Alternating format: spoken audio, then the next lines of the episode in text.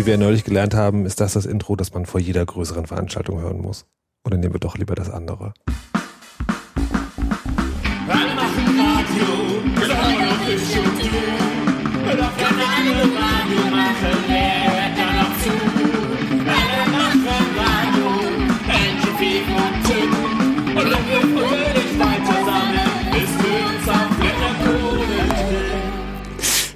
Immer wieder ein Freudenspender. Jetzt habe ich komische Bilder im Kopf und wünsche herzlich willkommen zur Unterhaltungsmatinee, die... Ich Ja, habe ja. die Abkürzung vergessen. Äh, ohne hohe Mauern. Ohne hohe Mauern. Wir begrüßen Sie zu Ohne hohe Mauern Folge 10. Ist doch aber immer. Hm. Wie konntest du das? Ja, ich bin, ähm, ich bin also du, ob des Jahreswechsels noch ein bisschen verwirrt. Mhm. Ähm, Frohes Neues. frohes Neues. Darf man das, darf man das jetzt noch? Du machst da gerade deine DVB-T-Antenne kaputt. Ey, Karamba. Nochmal drüber gefahren. Aber da kommt ja eh nur Lügenpresse drüber. Stimmt. Das ist ja alles ganz schlimm. Ich habe gestern einen Follower weggeschickt, der mir irgendwie sagte, er sei von mir enttäuscht. So meinte, Gerd, ich bin ja sonst irgendwie groß, halt oft nicht große Stücke, aber da, dass ich irgendwie so Speichellecker jetzt für die Pegida-Feinde wäre, das äh, würde er gar nicht verstehen. Da habe ich ihm gesagt, Alter, Unfollow-Button ist da oben. Dann hat er sich noch ein wenig versucht rauszureden, dass er ist ja kein Aber. Er, er sei ja kein Pegida-Fan. Nö, er hätte ja irgendwie nichts und wie, er sei auch kein Aushilfsnazi und so, aber die Kritik am, am Islam würde er schon auch grob teilen.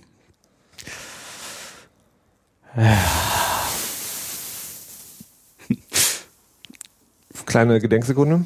Nee, ich finde also generell Religionskritik ist ja immer wieder angebracht, aber das jetzt wie gerade am Islam festzumachen, nee, ist ähm, mir dann doch ein bisschen zu sehr in die äh, Mainstream-Kerbe geschlagen. Naja, wenn es denn Religionskritik wäre. Wenn- ist es ja nicht. Ist ja eigentlich Rassismus verpackt in angebliche Religionskritik und das ist interessante Frage. Gibt es einen Unterschied zwischen Rassismus und Ausländerfeindlichkeit? Naja, es ist schon irgendwie immer dieselben, die sie da meinen. Das ist Hm. ja irgendwie eher so die braun, hellbraunhäutigen, die hier zugezogen sind aus Regionen, die man irgendwie so grob um Anatolien rum verorten würde. Und da ist ja einfach, äh, wird ja nicht, nicht groß unterschieden. Also wenn du denen dazu hörst, ist ja egal, ob man jetzt gerade Syrer ist oder Iraker oder, äh, oder Kurde oder Türke, ist alles äh, so, die Moslems, die daherkommen. Und Das ist Ja. lustig, dass die Leute, die da irgendwie vor dem Gottesstaat geflohen sind, weil sie keinen Bock darauf hatten, werden hier jetzt angefeindet dafür, dass sie angeblich einen Gottesstaat hier errichten wollen würden. Das ist ja der. Es gab, ähm, apropos, falls äh, es gibt ja immer wieder Leute, sagen, aber es sind ja schon ganz schön viele, sind es auch nicht. Es ist also mal abgesehen davon, dass es ja in Dresden sowieso überhaupt sehr wenige sind. Ähm, hat das ZDF, glaube ich, noch einen Beitrag gemacht, wo sie das mal genau auf Deutschland durchgerechnet haben, wie viele wir da jetzt überhaupt hier so haben und so. Ach, wir wollen jetzt nicht mit dem erhobenen Zeigefinger so winken, aber ich finde das halt nur gerade. ein kleines bisschen. Nee, Ich bin jetzt auch nicht. Äh, Oh. ist normalerweise nicht meine Baustelle. Ich wollte halt nur mal den Anlass da auch nutzen. Gibt's im Oat, vom Oatmeal gibt's auch ein sehr schönes Comic Über Religion. über Religion. Über wie, wie man es schafft, in der eigenen Religion zu sacken. Das geht relativ einfach.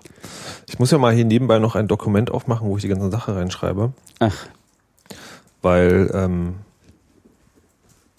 ähm, ja, wir sind ja hier, wir sind ja hier der, der, der Podcast ohne Pausen, versuch da mal hin zu fast, multitasken. fast live. Was habe ich jetzt gesagt? Ach Oatmeal, Oatmeal habe ich ja gerade erst heute Ja. finden. So, ähm, Du könntest ja versuchen, die Sendung noch weiter zu führen oder mir einfach äh, ein, ein Handzeichen geben, dass ich äh, Dass einen lustigen Pausenfüller dazwischen tun soll. Warum trittst du mich eigentlich die ganze Zeit? Ich, äh, mh, ähm, so. Ich möchte kurz noch mal was sagen. Wir, wir nehmen das heute auf am Tag Donnerstag, 8. Januar, also dem Tag nach dem Anschlag in Paris. Und ähm, was ich in meiner Timeline gerade sehr erstaunlich finde, ist sozusagen, wie schnell sozusagen Leute aufhören, da die Empathie wahrzunehmen, die da gerade durchs Land reitet. Also das ist ja, naja, es, also mir persönlich geht es so und ich erlebe das auch so, dass Leute davon betroffen sind. Also im Sinne von persönlich emotional. Mhm. Weil das halt schon relativ dicht dran ist an unserer Lebenswelt. Und ich erlebe auch, dass es in meiner Timeline Besserwisserei gibt. Auf eine Art und Weise, die ich nicht so ganz nachvollziehen kann. Ich will jetzt mal drei Tweets zitieren, die, äh, ich will die nicht namentlich nennen, weil es ist immer so schwierig, ne? Also will man jetzt die Leute direkt angehen, oder will ich eigentlich nicht. Das ist sozusagen nur ein, ein Stimmungs, eine Stimmungsanzeige. Der erste ist, gestern gab es einen Terroranschlag, 33 Tote, 22, 62 Verletzte, Sana, Jemen, waren aber keine Europäer und daher keine Nachricht wert. Finde ich schwierig. Also ja, da sind mehr Leute gestorben, aber wenn es keine Nachricht wert war, woher weiß derjenige das, der meines Wissens kein Auskorrespondent ist? Und ich finde halt immer Gegeneinanderrechnung komisch. Dann, äh, wer sich heute immer noch mit Charlie identifiziert, ist extrem langsam, faul oder mir schlichtweg unsympathisch. Da geht's also, wie heißt die? Charlie Hep Hebdo? Hepton? Die Zeitung, sozusagen, wo die Leute umgebracht wurden. Und, ähm, und die Zeitung ist halt streitbar. Also, oder angreifbar. Ähm, aber hier versteht halt jemand, glaube ich, nicht, das ist sozusagen, dass die Identifizierung, also es gibt ja dieses Je suis Charlie, das, ne, ich bin Charlie, das ist halt, da geht's halt darum, dass man, dass man sich halt sozusagen, dass man da sein Mitgefühl oder seine Empathie zeigt für diesen Vorgang des Massakers. Und da geht's halt nicht darum, irgendwie rassistische Karikaturen, was der Vorwurf ist, gut zu finden. Und, wie süß ihr alle denkt, in irgendeinem möglichen Universum würde Peggy da den Anschlag nicht instrumentalisieren. Denn natürlich passiert es, aber sozusagen Leute dafür auszulachen, dass, äh, dass sie sich wünschen, dass es nicht so ist, finde ich halt auch zynisch.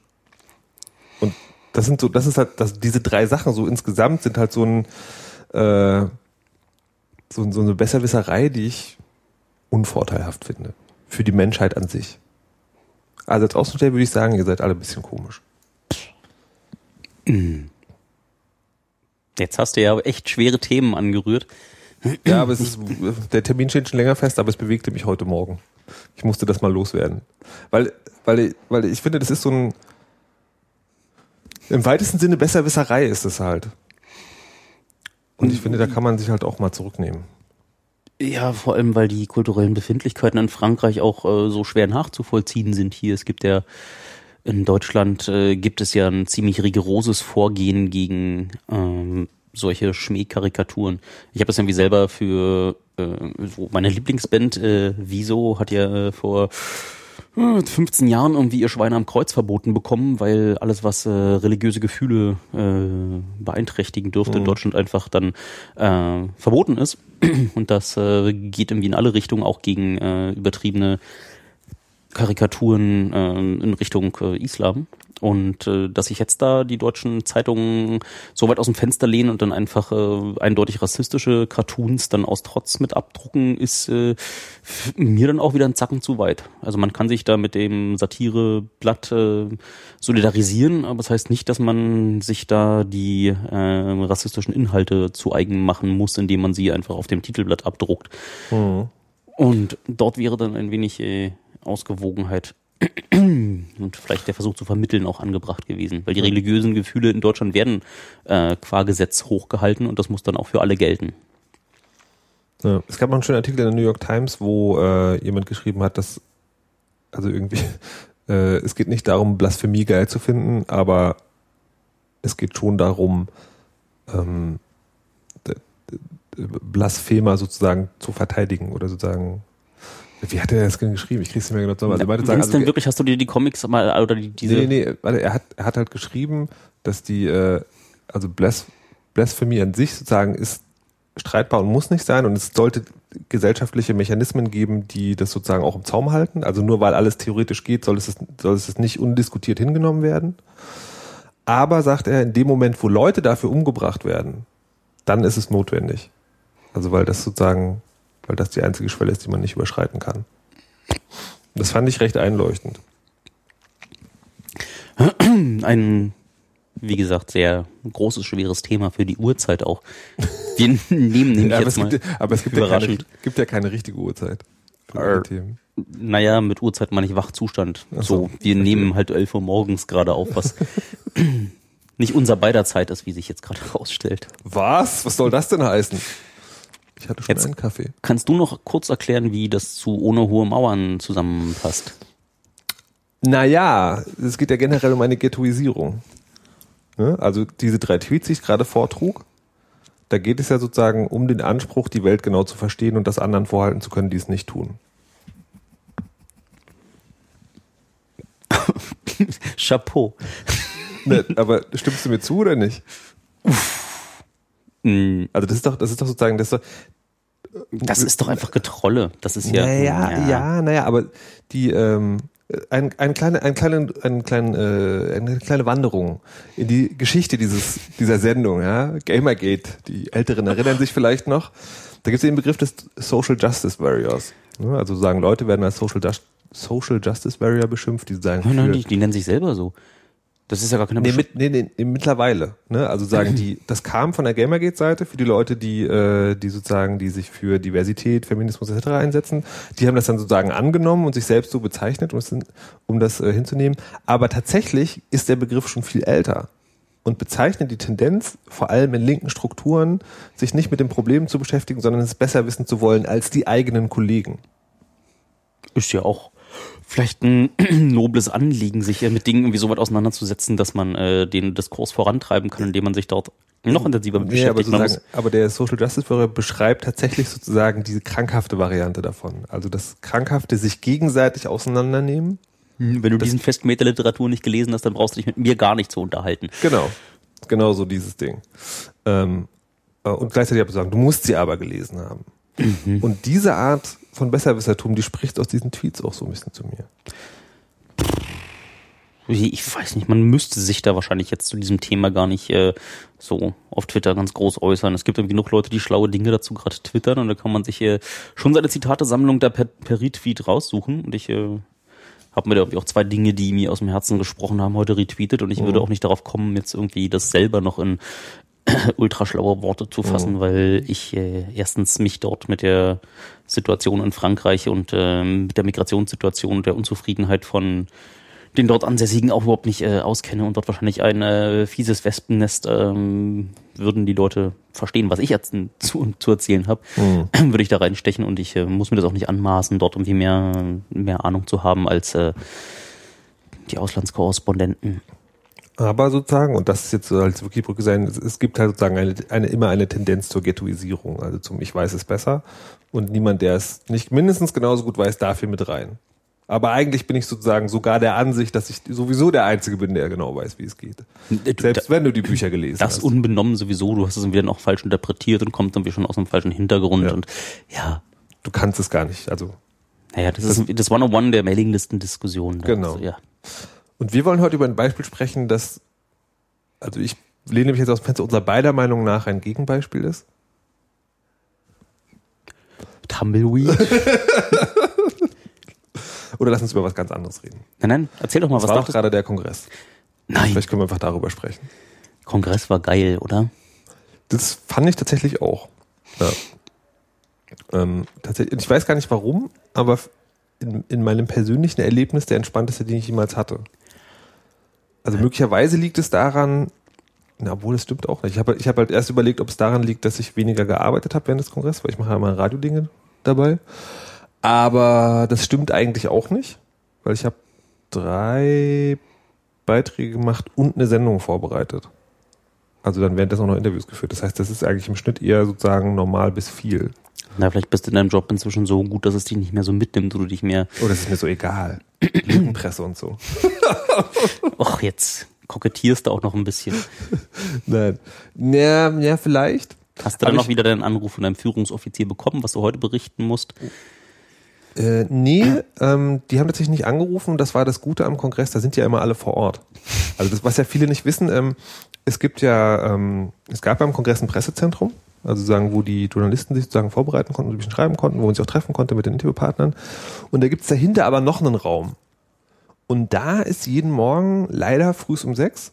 Also sagen, damit man so die Leute, die von der Party kommen, abgreift und die Leute, die halt wirklich früh anfangen zu arbeiten, auch sozusagen. Also Deutschlandfunk dann, ja. Genau, und die, ähm, da, da quasi, also sagen, gibt es das tägliche Briefing. Da werden auch die Interviewpartner vorgegeben. Mhm. Ähm, Die Presseengel beiseite gestellt. mhm, ja, ja, genau. Mm, Genau, und das ist sozusagen, es ist natürlich sozusagen, ja, vielleicht liegt daran, also weil die das, äh, weil die ja so ein bisschen jetzt so auch die Nase voll haben, also ne, von den ganzen Leuten, die langsam wirklich begreifen, wie die Welt funktioniert, war der Plan, hatte ich schon das Gefühl, ein bisschen strenger organisiert als die Jahre davor. Vielleicht liegt es auch daran, da hat man natürlich dann als Ausfinder wenig zu tun. Ne? Mhm. Also wenn du sozusagen schon den Fragezettel und den Interviewgast äh, zur Hand, dann hast du natürlich sozusagen wenig Ahnung. Also früher war es eher so, man ist halt rumgegangen, hat so, hat so geguckt, was, bei welchem Thema könnte man denn so tun, als sei es gesellschaftlich relevant und hat das dann wieder abgesprochen mit seinem Führungsoffizier und so. Aber diesmal war, lief es tatsächlich eher so, also hier hast du drei Interviewgäste, such dir einen aus und das war es dann natürlich einfacher. Dankeschön. Äh, ja, haben wir die gerne vorbereitet. Aber was ich ja echt immer schwierig zu beantworten finde und was irgendwie, glaube ich, auch ein bisschen die Krux ist gerade äh, zwischen einer Außen- und einer Innenwahrnehmung. Was ist denn für dich der Kongress? Das, äh, ich habe mir ich, ich, ich, also, also erstmal das, das Ding zwischen den Jahren. Ähm, und ich lerne sozusagen jedes Jahr, also ich bin jetzt, ich weiß nicht, das war mein fünfter oder sechster oder siebter oder sowas, also irgendwas in der Richtung.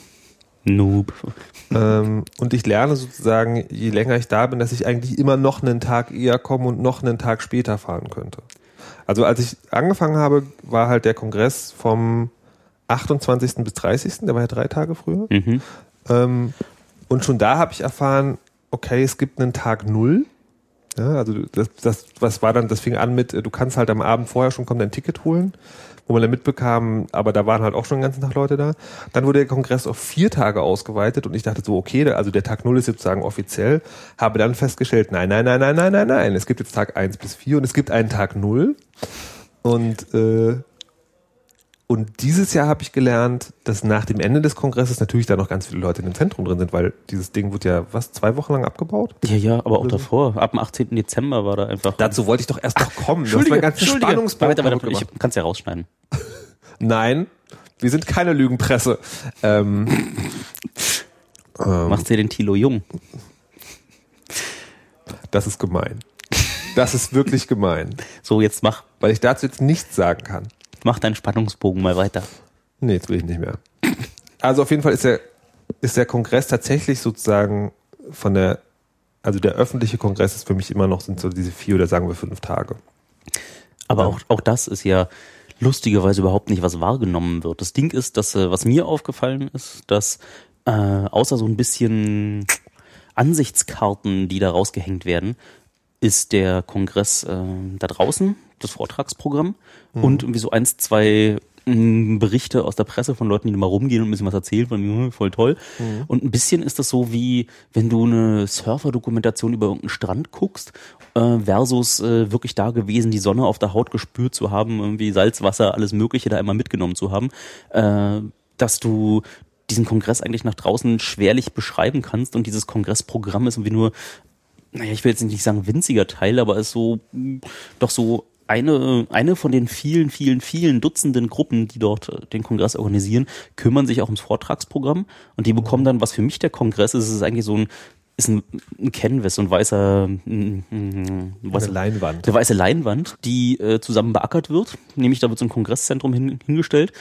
Und die Das, 10.000 was viele Leute nicht wissen, ne? also das, das Kongresszentrum Hamburg, das gibt's ja nicht wirklich. Das wird ja jedes Jahr zwischen den Jahren einfach aufgebaut vom CCC. So ungefähr. Na, wieder legen die Leute jeweils so, naja, 100 mehr oder weniger äh, Euro hin und davon wird das Gebäude gemietet, ähm, bespielt und äh, noch ein bisschen Spielgeld in die Hand genommen, das dann ähm, einige Stellen vorzugeben. Aber ansonsten äh, rotten sich dann plötzlich äh, ja an die 100 Teams zusammen, um dann diesen diese weiße Leinwand zu bespielen, zu bemalen.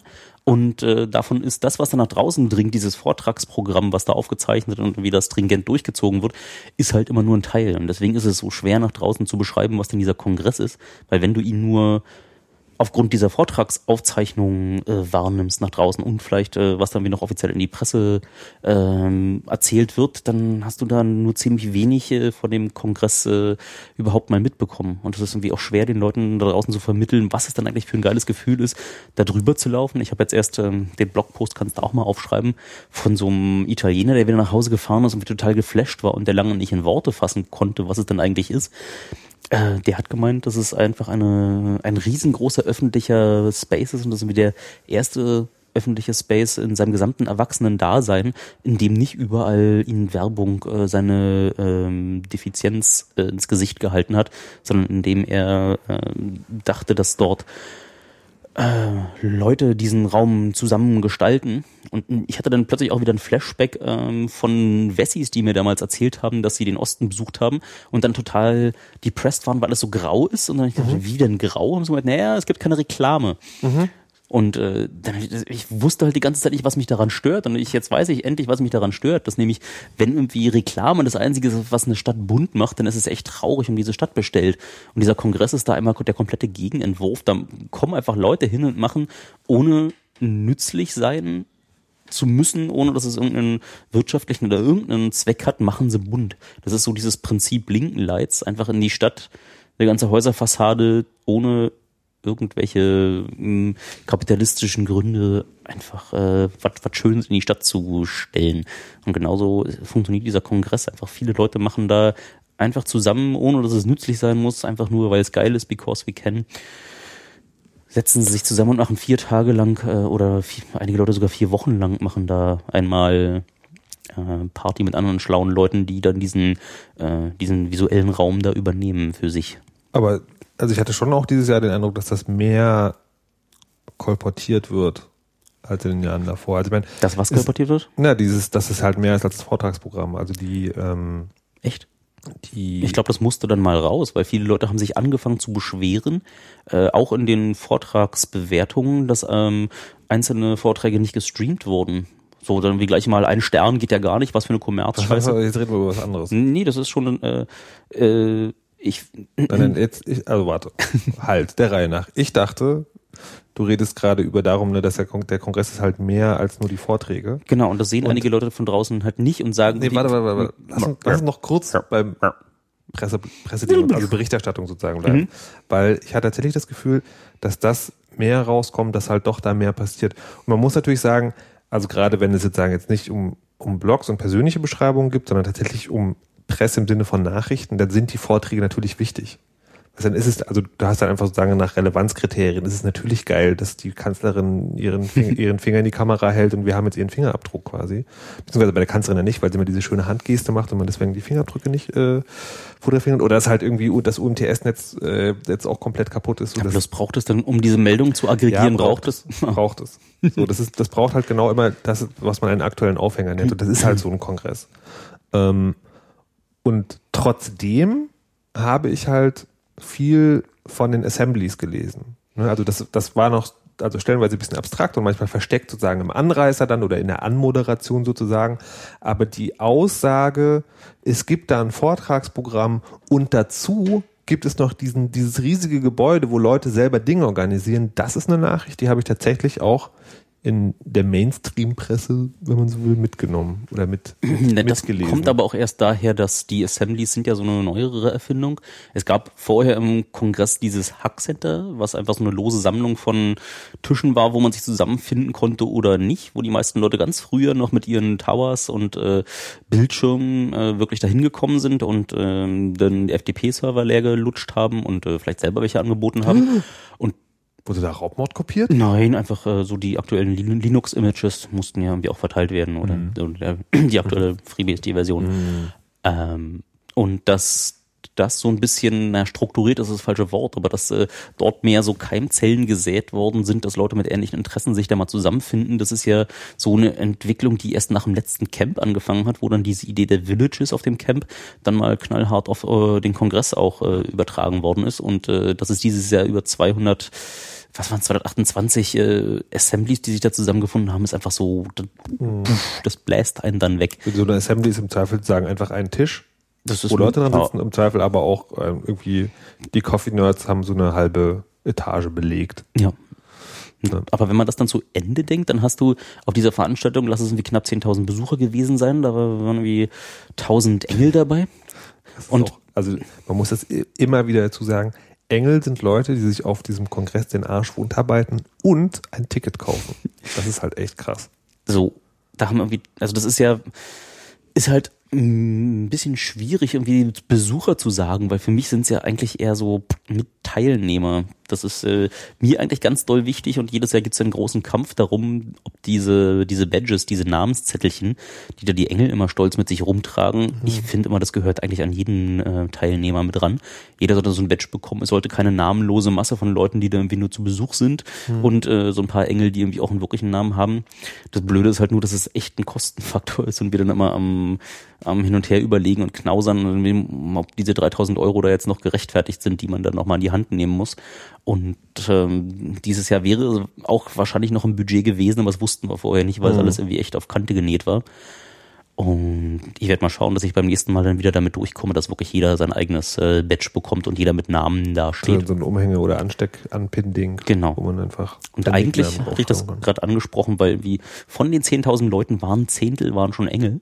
Dann Mhm. hast du irgendwie 200 Leute, die vorgetragen haben. Dann Mhm. hast du irgendwie sowas wie 230 Leute, die äh, dort Assemblies betrieben haben. Dann hast du irgendwie so, ich glaube, drei Dutzend äh, Workshops noch gehabt, die sich da äh, selbstständig organisiert haben. Dann hast du noch äh, lauter Leute, die äh, in den Lightning Talks da irgendwie noch nicht mit erfasst worden sind. Das heißt also, dass du von den 10.000 Leuten bestimmt 2.000, 2.500 Leute hast, die dort wirklich ähm, nicht nur Besucher, sondern auch wirklich äh, schon mit dem Vorsatz, sich äh, dort ähm, einzubringen, dahin gekommen sind. Also viele haben natürlich spontan, nachdem sie da gewesen sind, auch ähm, mitgemacht, eher, eher Teilnehmer als nur Besucher zu sein.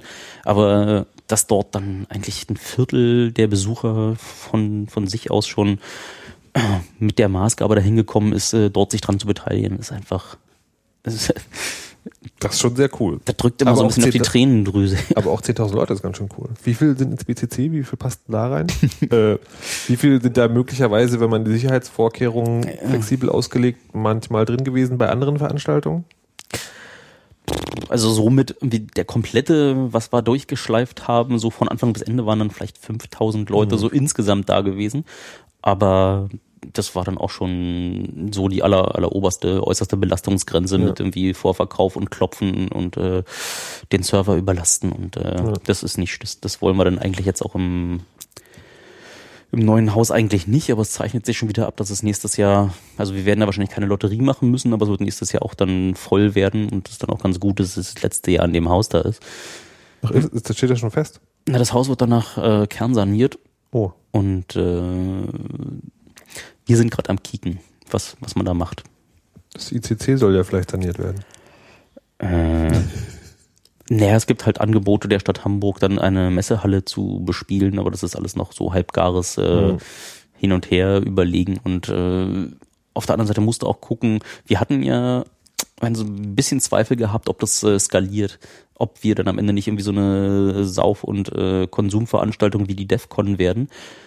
Äh, ob die Zahl der freiwilligen Helfer da mitwächst oder nicht, aber es sieht wohl so aus, als ob ähm, da mit äh, tausend Engeln und mehr, dass dort auch äh, die Ratio von freiwilligen Helfern und ähm, Leuten, die noch nicht wissen, dass sie gerade helfen wollen, noch ausgewogen ist.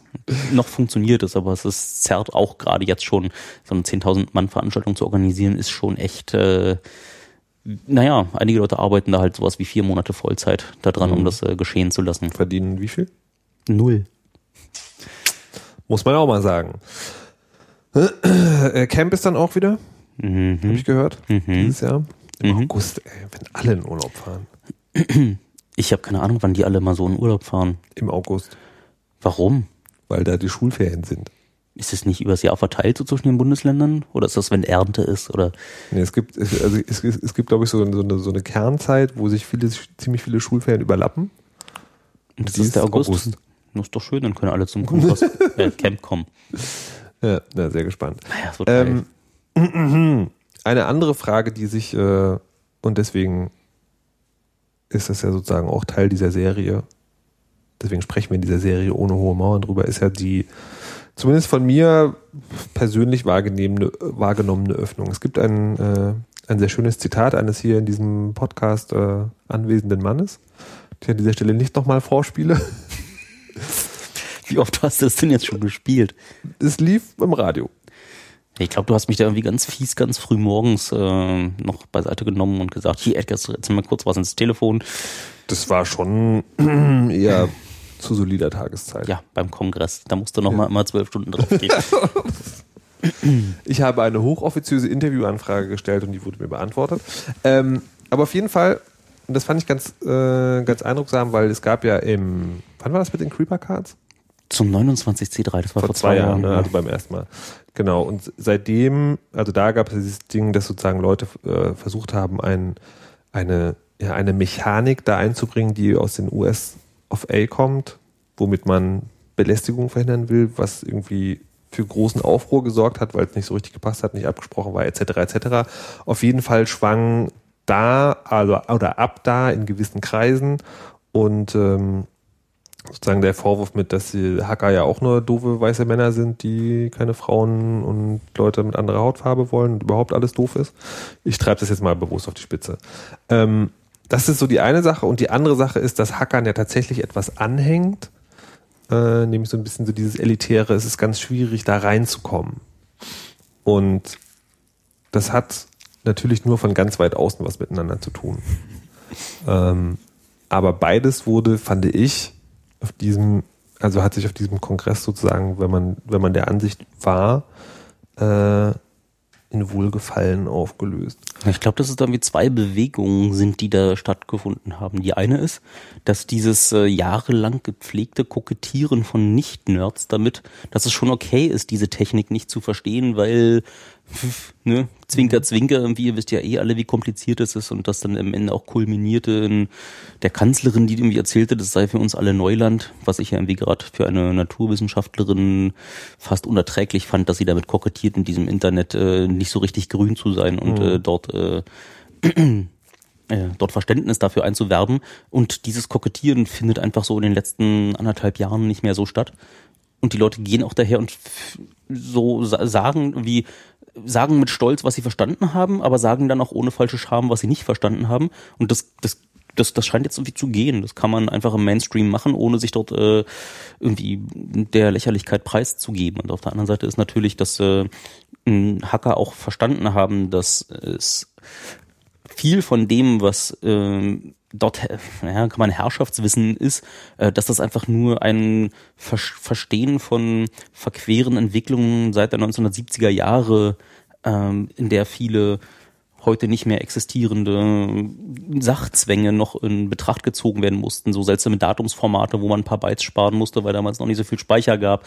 Äh, solche ganzen Entwicklungen weiß man halt als Nerd, weil man lange dabei gewesen ist oder weil man sich damit äh, eine Weile beschäftigt hat. Aber diese ganzen arkanen Beschränkungen, die man im Umgang mit dem Computer dann äh, sich äh, aneignen muss, ist einfach äh, eigentlich kein großer Grund, ähm, jemand anderen gegenüber herablassend zu sein. Und das haben Hacker auch verstanden und das haben irgendwie zunehmend auch Hacker verstanden, dass ähm, so User Experience zu einem Programm dazugehört, dass einfach ein, dass ein Sicherheitsfeature auch ist, dass ähm, deine Krypto benutzbar ist. Und ähm, ich glaube, diese beiden dieses aufeinander zubewegen aus äh, beiden, beiden Lagern der Nerds und Nicht-Nerds, oder sagen wir mal eher Hacker und Nicht-Hacker, weil für mich irgendwie dieser Begriff Nerd eigentlich in vielen Fachbereichen vorkommt. Ich irgendwie, es gibt ja Theater-Nerds, es gibt Kaffee-Nerds, es gibt einfach Leute, die mit so einem mit so einer Werf bei einer Sache sind, sich da irgendwie reinbuddeln und am liebsten Dinge verstehen, die zu verstehen sind.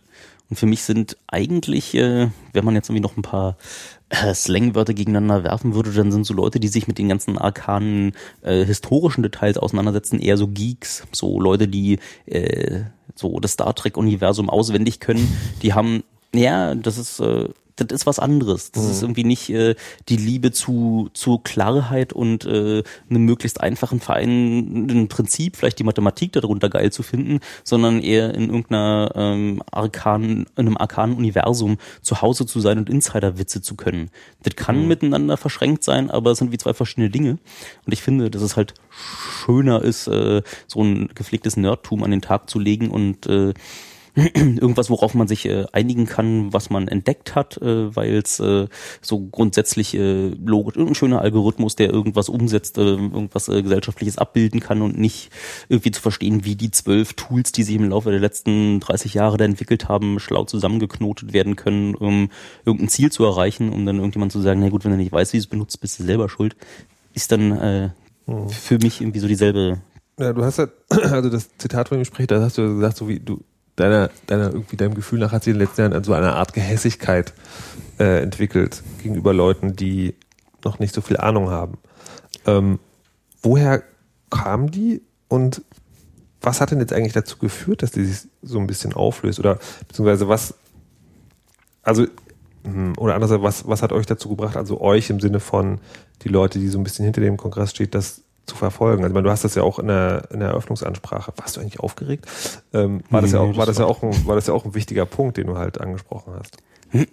Na, die Gehässigkeit nachzuvollziehen ist am Ende nicht, äh, nicht so schwer. Ich habe dir gesagt, dass es äh, so auch eine Genervtheit mit diesem Ko- Kokettieren gibt. Wenn du die ganze Zeit davon ausgehen musst, dass dein Gegenüber eigentlich äh, sich dort eh schon in eine Position zurückgezogen hat, in der er sich nicht damit auseinandersetzen möchte, weil es äh, ja eh alles zu kompliziert findet, kann ich immer schwer nachvollziehen, gerade in einem Land, in dem Leute große Stücke darauf halten, äh, dort in der Waschmaschinenabteilung äh, von ihrem Elektromark sich da äh, mit wie Spülleistung, keine Ahnung was, bis ins kleinste Detail auseinanderzusetzen und dann am Ende wie sich ins Fäustchen zu feixen, dass sie dort irgendwie das geilste Angebot da, irgendwie was noch am günstigsten rauszuziehen, aber äh, gerade in der Betriebssystemwahl dann nicht äh, mal daherzugehen und zu schauen, welche Anbieter es da gibt, ist dann, da kann man schon irgendwie so, eine, so ein inneres Fäusteballen nachvollziehen.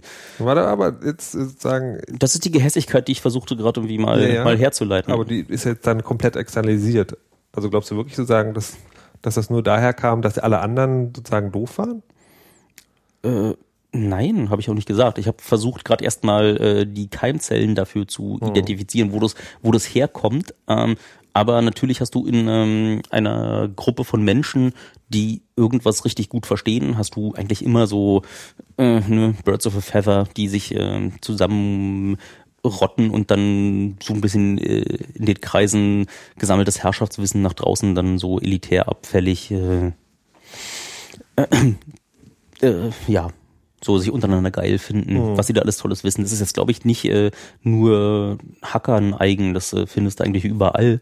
Ähm, das ist wie alle Ingenieurswissenschaften, wie auch bei den Geisteswissenschaften haben wir von angesprochen, dass dort irgendwie so abfällig du behandelt wirst, wenn du da so, du hast dann wieder ein, ja, das Kapital nicht irgendwie äh, komplett irgendwie auswendig gelesen, dann kannst du dich irgendwie auch überhaupt nicht äh, über die Fragen von Sozialethik da unterhalten oder keine Kapitalismuskritik wagen und äh, die gibt's halt überall. Und bei den Hackern ist es jetzt einfach nur aufgefallen, weil plötzlich Computer ganz doll wichtig geworden sind und äh, so einen grundsätzlichen Teil des Lebens bestimmen, dass du dann einfach jetzt auf Gedeih und Verderb dem ausgesetzt bist als äh, Otto Normalbürger und dann ist es plötzlich ganz doll wichtig, dass die Leute da, die dieses Herrschaftswissen gerade in diesem Computerbereich ähm, horten, dass die äh, an die Öffentlichkeit gehen und die dieses Wissen, naja, möglichst äh, menschenverständlich auch teilen und wenn es nicht möglich ist, vielleicht auch Wege daraus finden, äh, die Notwendigkeit für dieses Herrschaftswissen abzuschaffen, indem man bestimmte Dinge wirklich wieder selbsterklärend macht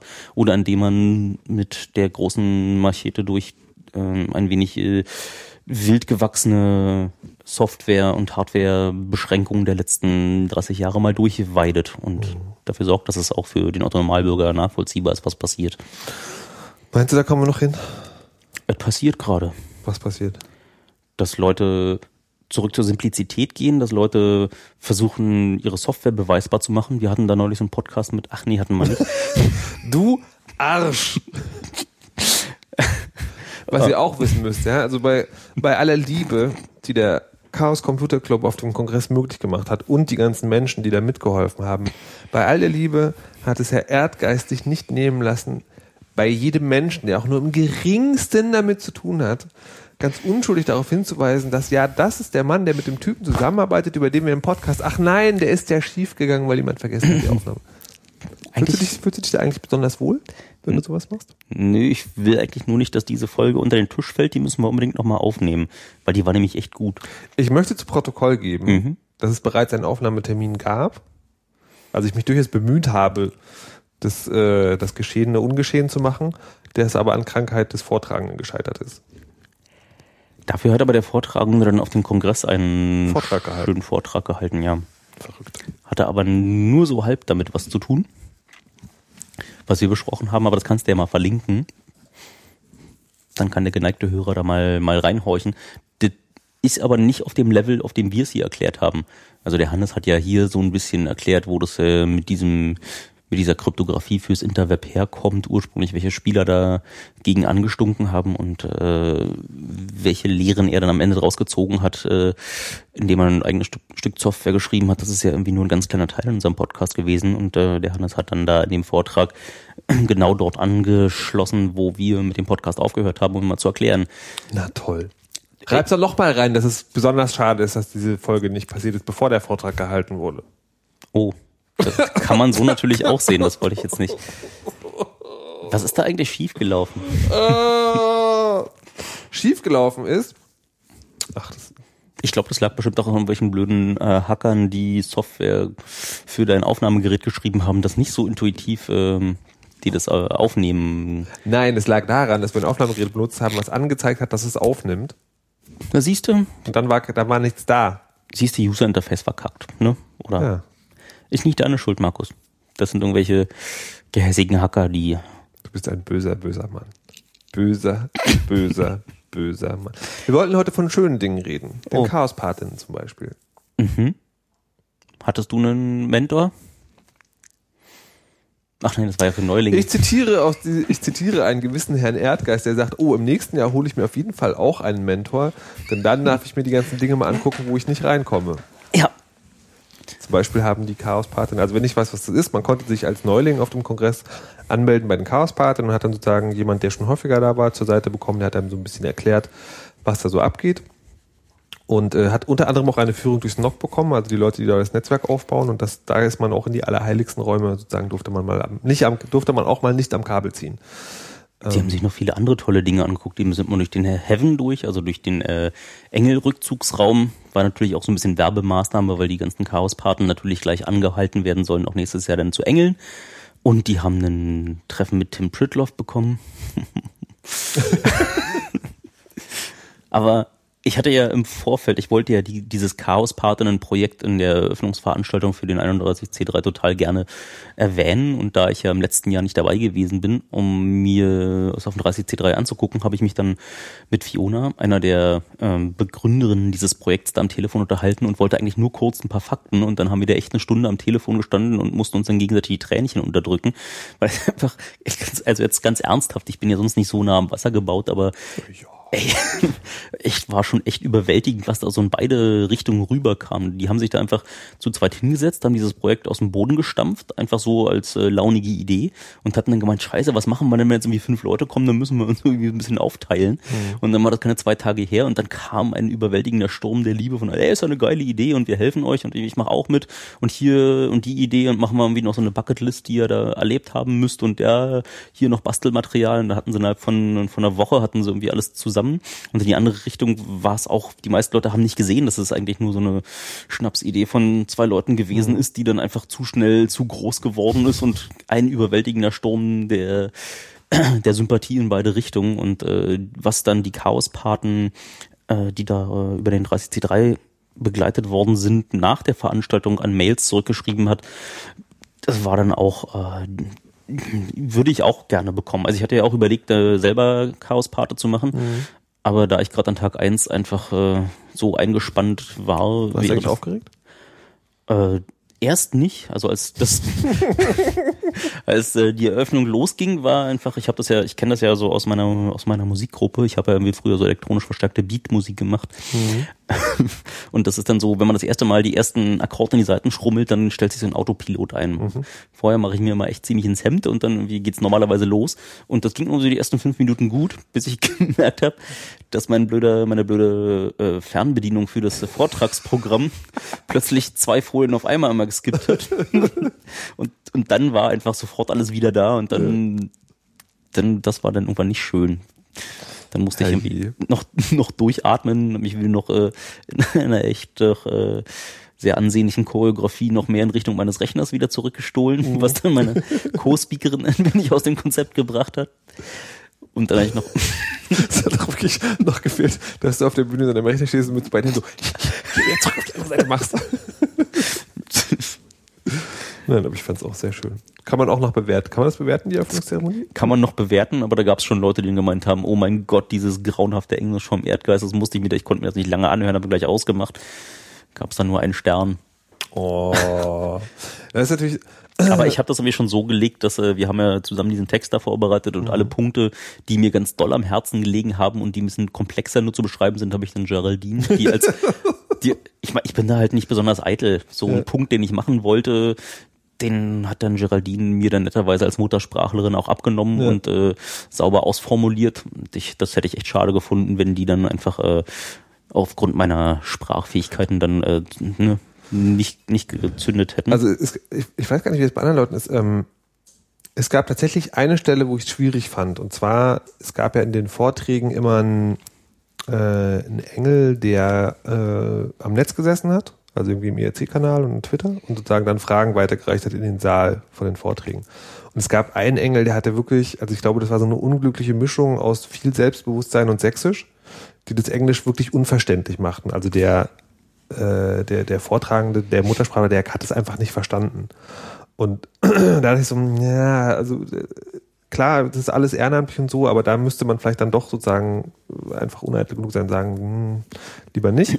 ähm, aber generell fand ich das schon sehr bemerkenswert und auch begrüßenswert, dass halt Leute, die halt Deutsch sprechen, und ich weiß gar nicht, wie das ist, ob ihr die, die angehalten habt oder so, die halt sozusagen Deutschmuttersprache sind und deren Englisch nicht sozusagen akzentfrei ist oder deutlich akzentuiert ist, dass sie das trotzdem auf Englisch halten, einfach um das dem Publikum zu bieten. Das fand ich schon sehr geil. Also weil da, ähm, da kann man sich natürlich, das, das ist ganz wohlfeil, sich drüber lustig zu machen, aber ich finde es halt total gut, sich da hinzustellen und das zu machen. Also finde ich sehr mutig auch. Ich weiß, also nee, wir halten schon deutsche Muttersprachler dazu an, in sich zu gehen und zu sagen, wenn du denkst, dass dein Vortrag verlieren würde, dadurch, dass du ihn auf Englisch hältst, halten lieber in Deutsch.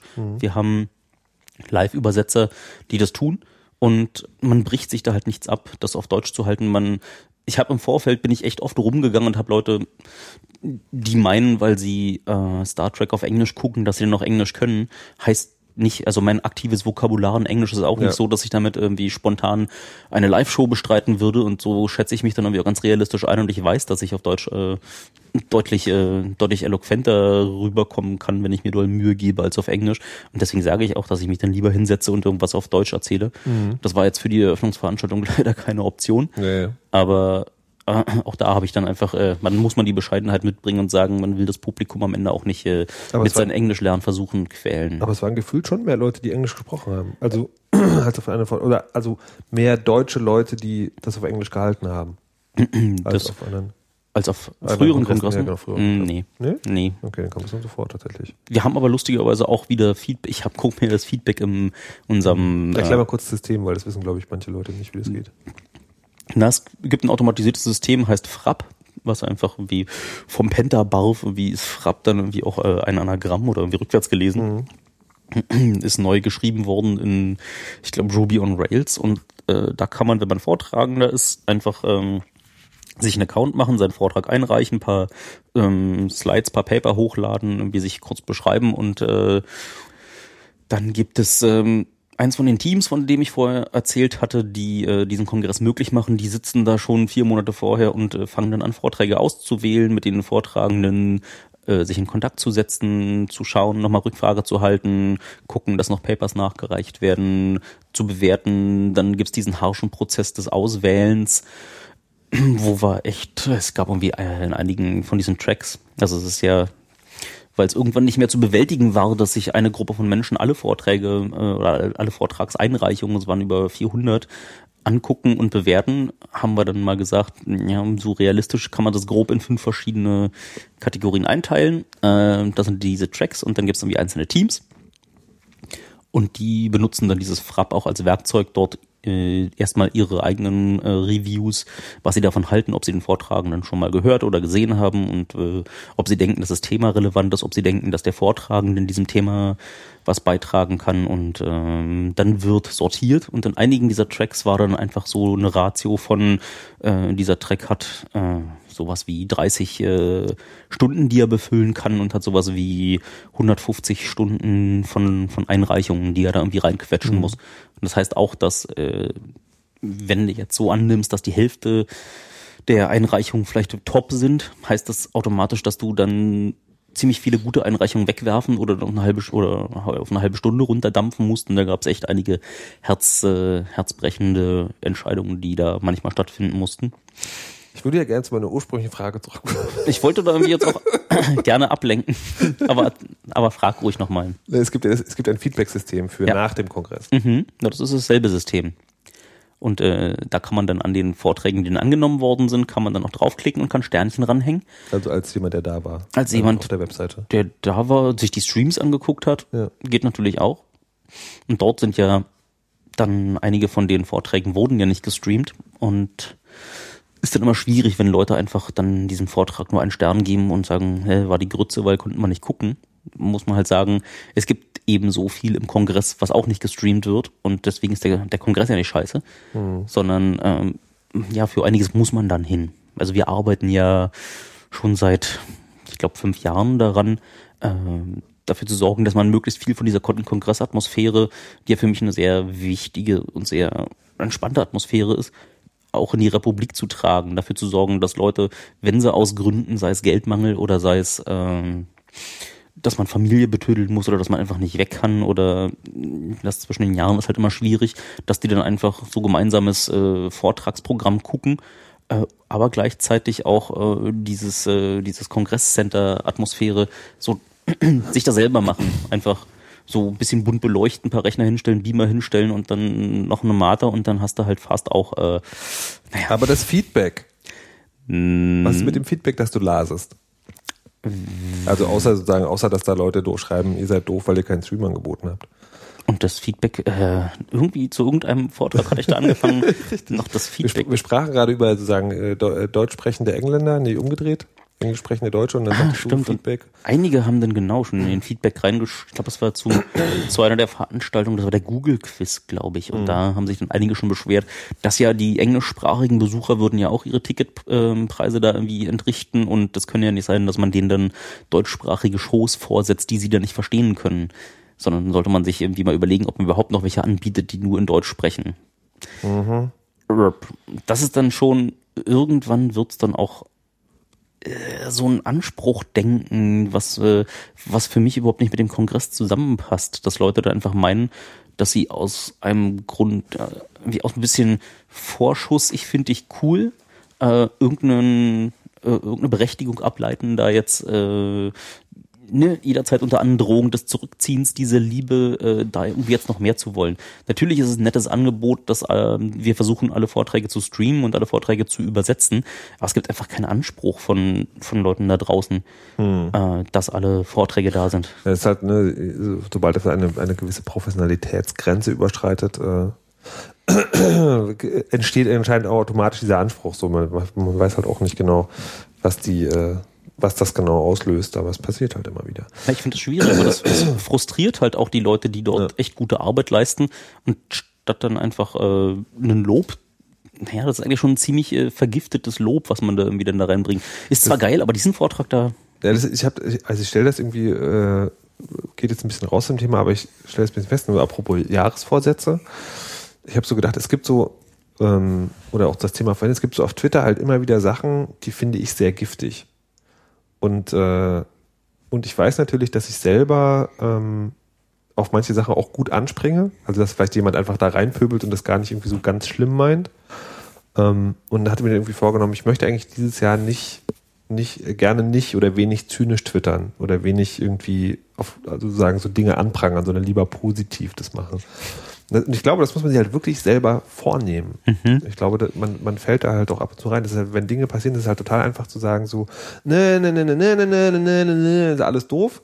Ähm, und vielleicht ist das bei den Leuten auch sozusagen so ein, so ein un- unreflekti- unreflektiertes, unbewusstes, man fällt halt, man fällt halt da rein und dann denkt man so, ach, das ist ja eigentlich ganz, ah, das ist scheiße, das muss ich jetzt aber auch mal sagen. Ganz, ganz, ganz komisch. Ich weiß, das ist natürlich immer schwierig, weil natürlich will ich keine Kritiklosigkeit propagieren. Na, was Güte, auf gar keinen du dann Fall. aber jetzt gerade vorschlägst, ist ja eher so dieses äh, Drittklässler-Pädagogik. Also noch schöner wäre es, wenn du jetzt Nein, die nein, nein, Schere nein, zu nee, das meine nee, das meine ich überhaupt gar nicht. Das, das wäre für mich genau dasselbe, wie was ich gerade, was ich nicht machen will. Mhm. Ich meine nicht, dass man nicht böse will, sondern ich meine, dass man generell, also das ist so diese Social Justice Warrior Tendenz, weißt du, sagen, aufs Schlimme zu gehen.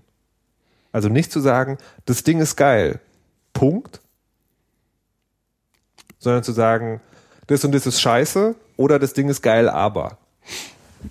Sondern halt so generell für mehr Liebe. Liebe! Ich finde das Konstrukt. Ich finde das konstruktive Kritik auch immer angebracht ist. Man muss nur gucken, inwieweit man das verpackt und inwieweit man sich, wenn man es aus den falschen Gründen konstruktive Kritik irgendwie verpackt und das vielleicht als Vehikel benutzt, um das zu sagen, was man eigentlich sagen möchte, dann fällt die halt immer zu kurz. Also ich habe ja von dir auch so eine Hausaufgabe bekommen, mich von gerade einigen Leuten auf deren Meinung ich aus, aus Gründen in letzter Zeit ziemlich wenig gegeben habe, wo du meintest, da ist ja vielleicht auch in dem, was sie erzählen, ein Kern wahre Kritik, den ich dann schon nicht mehr wahrnehme. Und das habe ich mir vorgenommen, mich öfter damit auseinanderzusetzen, dass wenn ich auch in der Conclusio mit den Leuten nicht übereinstimme, weil ja oft ähm, das als äh, auch als rhetorisches Mittel benutzt wird, ein paar wahre Dinge hinzuschreiben und dann über so einen Non sequitur, also so einen plötzlichen unlogischen Sprung irgendwas daraus begründen zu wollen, was da gerade gar nicht drin steckt, äh, führt dazu, dass man einfach dann das gesamte Argument dann auch irgendwie beiseite tut, weil die Conclusio einfach dann so Hanebüchen äh, ist und dass ich mich jetzt hinsetze und äh, versuche rauszuarbeiten, was dann irgendwie an, an wahren äh, Kritikkernen dort in den ähm, Texten, die ich dann eher zu ign- ignorieren ähm, mir dann genommen habe, äh, dass ich, äh, das ist so mein Neujahrsvorsatz. Und aber selber irgendwie kritisieren muss dann auch immer, immer auch noch möglich sein. Weil Nee, ja, nee, ja, klar, also kritisieren schon, aber ich meine halt genau dieses, was du halt meintest, weißt du, sagen, du hast halt, du folgst halt im Stream einem Kongress, der halt ein riesiges Programm machst und dann sagst du halt, dann schüttest du halt nicht über das Ding lieber aus, sondern du sagst halt nur, na, die Show hätte es jetzt aber auch in Englisch geben müssen. Das ist halt, das, das, ich glaube, das ist halt zu sagen, das macht halt langfristig, vergiftet das tatsächlich den Boden. Ähm, Ja, es gibt halt nicht Ich viel Währung, die du so freiwilligen Helfern geben kannst. Ja. Und wenn Leute sich da hinsetzen, wie gesagt, die bezahlen Eintritt, die sitzen dann, fahren ihre Schichten, machen dann ähm, unter, äh, unter Aufbringung von ziemlich viel Zeitfleiß und äh, auch wahrscheinlich noch eigenem Geld, äh, machen sie so eine geile Show und dann stellst du dich dahin und verschränkst die Arme und äh, statt dann einfach mal kurz äh, ernst gemeintes Lob auszuschütten, was, was wichtig ist und was die einzige Währung ist, äh, dass du dann die Kritik voranstellst, ist schwierig. Aber ich hatte auch so ein paar paar Momente auf diesem Kongress, wo ich mich auch einfach äh, doll auf die Lippe gebissen habe äh, von Dingen, die ich echt echt daneben fand. Aber ich habe dann gesagt, nee, ich äh, weiß, wie das ist, wenn es dein Lieblingsprojekt ist und du bist da wie gerade voll dabei, hast dich da eingebracht. Dann erwartest du auch nicht, dass da irgendjemand mit einem Bulldozer gleich drüber fährt, sondern dann muss man schauen, wie dann die Wege sind, dass man vielleicht äh, auf äh, freundliche Art äh, versucht, die Leute, die da ja offensichtlich helfen wollen, das nächste Jahr woanders einzubringen, statt ihnen ähm, zu sagen, dass was sie dieses Jahr gemacht haben, suboptimal war. die, ähm, ich möchte noch ein bisschen Lob äh, weitergeben, was, was mir im Internet begegnet ist. Es gibt, es gibt, ich habe drei Artikel gelesen, die fand ich von vor allem daher schön, weil sie halt sozusagen den Kongress aus einer Perspektive beschreiben, die man nicht so oft sieht. Ähm, oder nee, wo es das Klischee gibt, dass es die gar nicht gibt, nämlich der äh, Perspektive nicht Nerdfrauen, nicht Hackerfrauen. So, sowas gibt's. Danke. Danke für das Untermalen dieses Klischees. Äh, nee, also die, Ich habe es äh, nicht verstanden. Das sind? Frauen, die nicht Hacker sind oder sind äh, Frauen, die auf den Kongress kommen, aber nicht Hacker sind? Oder Genau, ah, letzteres. ah, Genau. Also sagen die, wenn man sozusagen dem bösen Hacker-Klischee, ne, dem bösen eingeschränkten Hacker-Klischee und dem bösen manchmal auch wahren Hacker-Klischee glaubt, ist es da sozusagen, ne, alle, alle, die nicht zu uns gehören, sind doof. Ich Und- fand ja schon, dass diese eine Chaos, diese eine Chaos-Patenkind, diese eine Frau, die gerade ihren Doktor in Cognitive Science fertig hatte, Mathematik fertig studiert hatte, wie nebenbei noch ein spannendes Projekt nach dem anderen und trotzdem sich nicht äh, sicher war, ob sie jetzt in diese Hacker-Community auf, wohl aufgehoben ist, wo einem dann die Kinnlade runterfällt. Das ist, aber das ist spannend. Da muss man doch, also fragt, und da fragt man sich dann auch selbst nochmal. Ja, also wenn man, wenn man so denkt, so, warum hat diese Person von mir dieses Bild? Ich hatte, ich hatte das neulich sozusagen zum Beispiel, ähm, äh, ich arbeite in einer Redaktion, wo wir mit einem Shared Doc arbeiten, ne? Also so Google Doc mäßig. Ah. So. Und, ähm, und ich habe, äh, und ich habe die Redaktion für eine Sendung gemacht und habe dann gesagt, so, äh, weil wir, also normalerweise ist es so, wir haben eine Redaktionssitzung, da besprechen wir das, dann bereitet dieses Dokument vor und da schreiben dann nur noch die Moderatoren rein und der Redakteur. Also ein kleiner Kreis von Leuten. Und das war aber zwischen den Jahren. Das heißt, wir haben nicht diese Sendung gemacht, also diese Redaktionssitzung meine ich, sondern es gab nur von Anfang an dieses Doc. Und da habe ich gesagt, so Leute, wenn ihr da reinschreibt, schreibt bitte nicht alle ins Dokument, sondern nutzt die Kommentarfunktion, ich organisiere das dann. Was ich verhindern wollte, ist, diese Redaktion ist sozusagen, wenn da wirklich alle mitmachen, so 20, 30 Leute groß. Was ich verhindern wollte, ist genau, dass jeder im Dokument oder so wildes Durcheinander. Was angekommen ist bei manchen ist, äh, du findest es total scheiße, wenn man in deinen Texten rumschreibt. Ne, so, das war so nicht gemeint, habe ich aber gleichzeitig natürlich auch gefragt, so, fuck, wie, was, was hat bei mir dazu geführt, dass dieses Bild vermittelt wird? Weil das will ich natürlich gar nicht. So, das, sowas stelle ich mir auch vor, dass man das sozusagen, da sagt halt jemand, wo man so denkt, also, also es sind sowieso alle willkommen, aber gerade bei dir denkt man jetzt eigentlich nicht, dass du dir Sorgen machen müsstest. Ähm, Ich vers versuche das ja zu verstehen. Ich meine, es gab da irgendwie, was jetzt in der Presse groß hängen geblieben ist, ist äh, so einmal, was Tobias erzählt hat, dieses äh, SS7-Problem, also dieses, wo alle Mobilfunkanbieter davon ausgegangen sind, dass wenn du Mobilfunk kannst, dann bist du wahrscheinlich mindestens ein Staat oder die Telekom oder beides. Ja. Und ähm, das war so der erste große, wo man schon sagen kann, okay, das sind äh, so na, Mo Mobiltelefon-Geeks, also Leute, die mit diesem arkanen System, was ja schon seit den 1930er Jahren gewachsen ist, äh, sehr intim vertraut sind, wo man schon sagen, okay, das mag irgendwie so eine hermetisch abgeschottete Kohorte sein, aber das zweite, was äh, rumgegangen ist, war Starbuck. Und was Starbuck ja gemacht hat, ist, sind ja eigentlich ziemlich, ähm, naja, interdis interdisziplinäre, feine Hacks, in der einfach nur allgemein verfügbare Technologie mal zu Ende gedacht wurde. Der macht leider irgendwie nicht äh, so, der hat sich einfach mit dieser Biometrie so beschäftigt, so aus Interesse und hat dann, naja, einen Fotografen gefragt, sag mal, du Fotograf, mach mir doch mal einen Zoomer da rein. So ein bisschen, naja, wie CSI fast, so zoom mal in den Ja. Fingerabdruck rein und guck, Stimmt, das ist wirklich wie CSI. das ist mir noch gar nicht aufgefallen, aber klar, ich habe das Bild vom Agentenfilm benutzt, aber das ist ja wirklich, das ist ja wirklich dieses ganz alberne Ding so, zoomen Sie auf Ihren erhobenen Daumen. Okay. genau. Und jetzt rekonstruieren Sie den Fingerabdruck. Da ist der Fingerabdruck. Das ist tatsächlich. So, und das ist einfach, das, Schämt ihr euch nicht, wie billige amerikanische Fernsehserien zu sein? Nee, die haben nur von uns kopiert. Ey.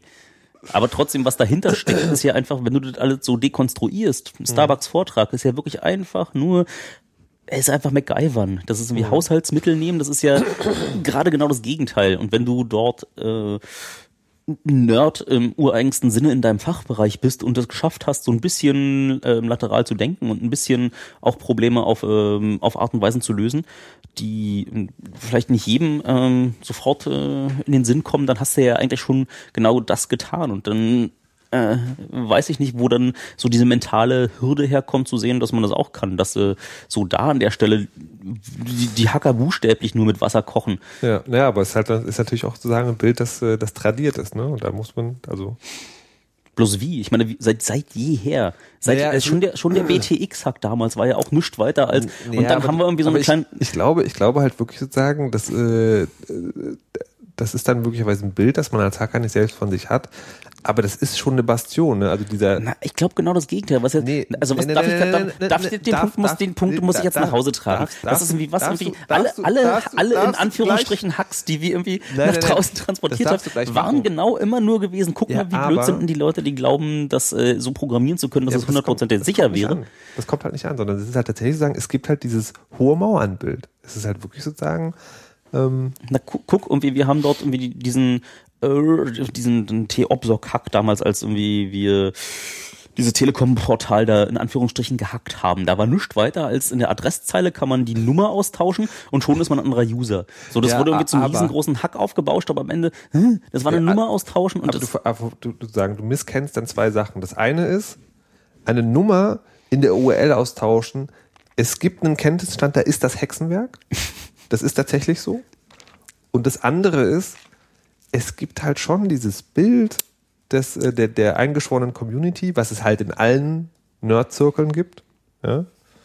Was natürlich dazu geführt hat, dass man sozusagen sehr vorsichtig ist, um da ranzukommen. trotzdem ist doch, glaube ich, was wir, was wir selber perpetuiert haben nach draußen, ist ja eigentlich seit jeher, Nee. auch mit dem Staatstrojaner, war einfach, guckt mal her, da haben sich ein paar Leute, die gerade irgendwie sich das äh, C++ für Anfängerbuch gekauft haben, haben dann versucht, einen Trojaner für ähm, Zollkriminalamt zu programmieren, weil ihr Chef ihnen diesen Auftrag gegeben hat. Und guck mal, dieser Virus ist einfach, wird von Virensoftware nicht erkannt, weil er so hemdsärmlich programmiert ist, dass moderne Virensoftware nicht mehr glaubt, dass das noch ein ernsthafter Trojaner wäre. Und das ist doch einfach genau, dieses Narrative ist doch genau so gebaut. Guck mal, wie niedrig die Hürden sind, da reinzugucken. Die, wir, wir Hacker haben da drauf Ich, ha- ich, habe, ich habe das Gefühl, ich kann mich da nicht verständlich machen.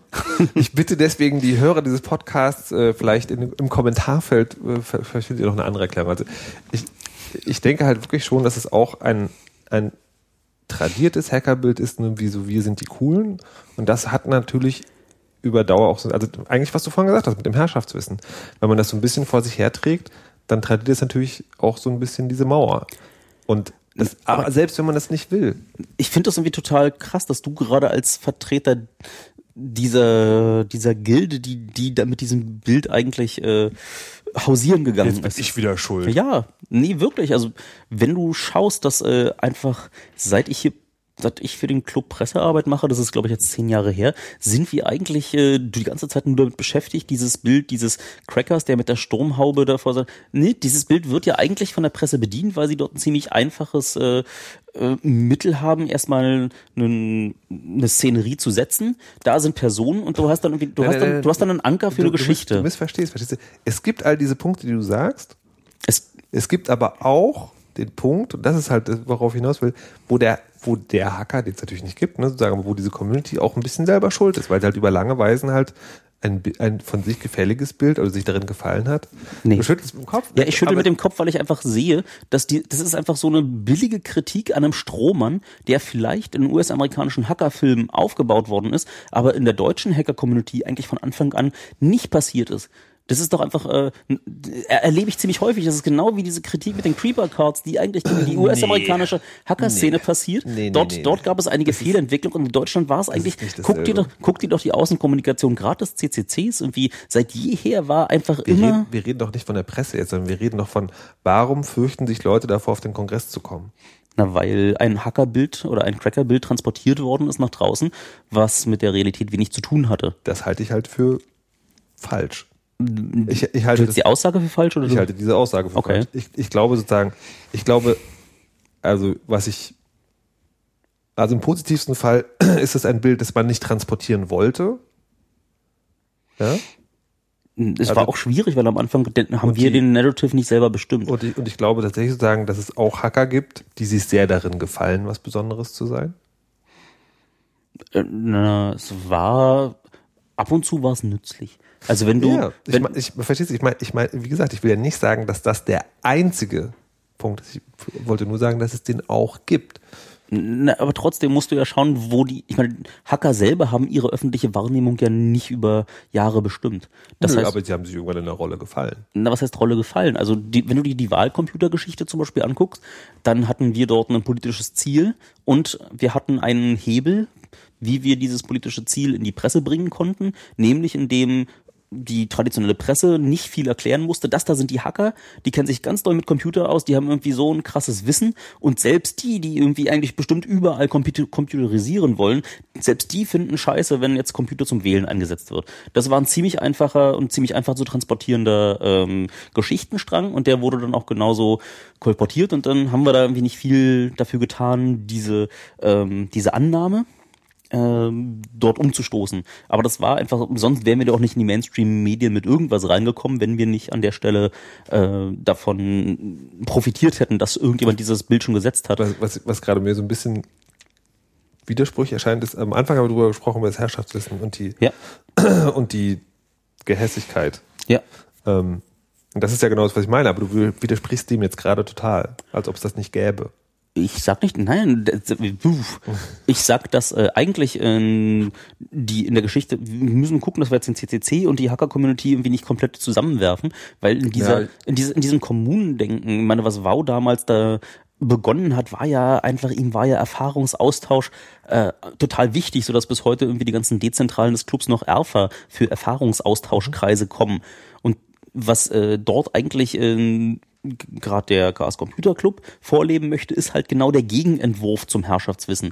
Deswegen ist irgendwie jetzt die Kritik wieder zu billig, einfach Hacker und CCC übereinander zu werfen. Natürlich gab es irgendwie so, wenn du in den Administrationshinterzimmern in Universitäten oder dann irgendwie später bei ISPs geguckt hast, dann gab es da irgendwie natürlich auch mal wieder Hacker, die zusammengesessen und gegluckst haben, äh, wie blöd doch ihre User sind, irgendwie mit irgendwie 1, 2, 3, 4 Passwörtern und natürlich gibt es da eine Gehässigkeit und es gibt irgendwie auch in Heise-Foren gibt's Gehässigkeit.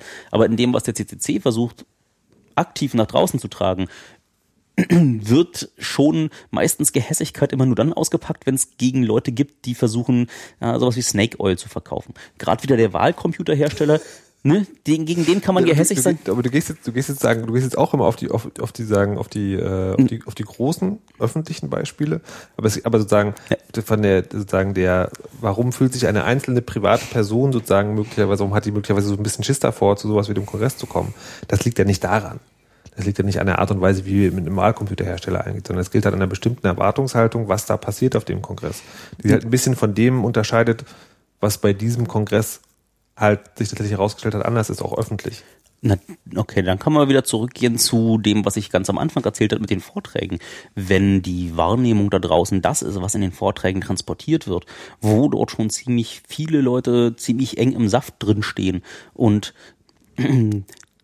ich meinte auch in der Eröffnung schon, was das ist, Es ist eigentlich so eine Melange aus einer Universität, so wie sie sein sollte, mit du hast da vorne zwar noch irgendjemanden, der da gerade was vorträgt, aber der steigt von der Bühne runter, hat sofort eine Traube von Leuten um sich, die sich mit ihm wieder auf Augenhöhe begegnen, die ihn dann in äh, den Workshop-Raum ziehen, um dann mit ihm irgendwie hands-on mal gleich weiter zu basteln, die ihn dir nach ins Bällebad schleifen und dort einen äh, Chunk in die Hand drücken und danach Das ist, das ist halt das, was passiert, wenn man da ist. das ist genau, was man, was passiert, wenn man da ist. Und Aber da ist dann erst mal die- hinkommen. Ja, und da ist dann genau die Fallhöhe, wo du siehst, dass äh, wenn du die Streams guckst, dann hast du genau nur diesen Vortragenden, der am Ende beklatscht wird und von der Bühne steigt.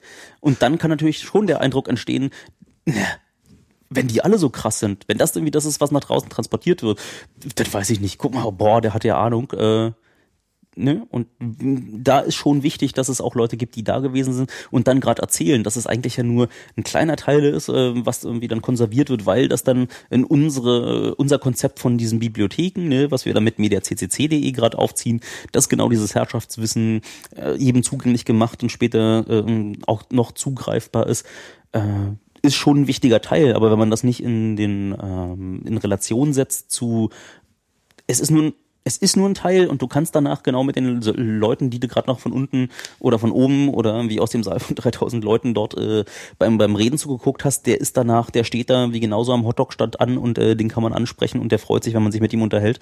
Und das ist der Teil des Kongresses, den viele Leute, die äh, da noch nie gewesen sind, sich nicht wirklich vorstellen können. Und dann kann ich mir schon vorstellen, dass da so ein gewisser Respekt dann herrscht vor, vor dem geballten Fachwissen, was da transportiert wird.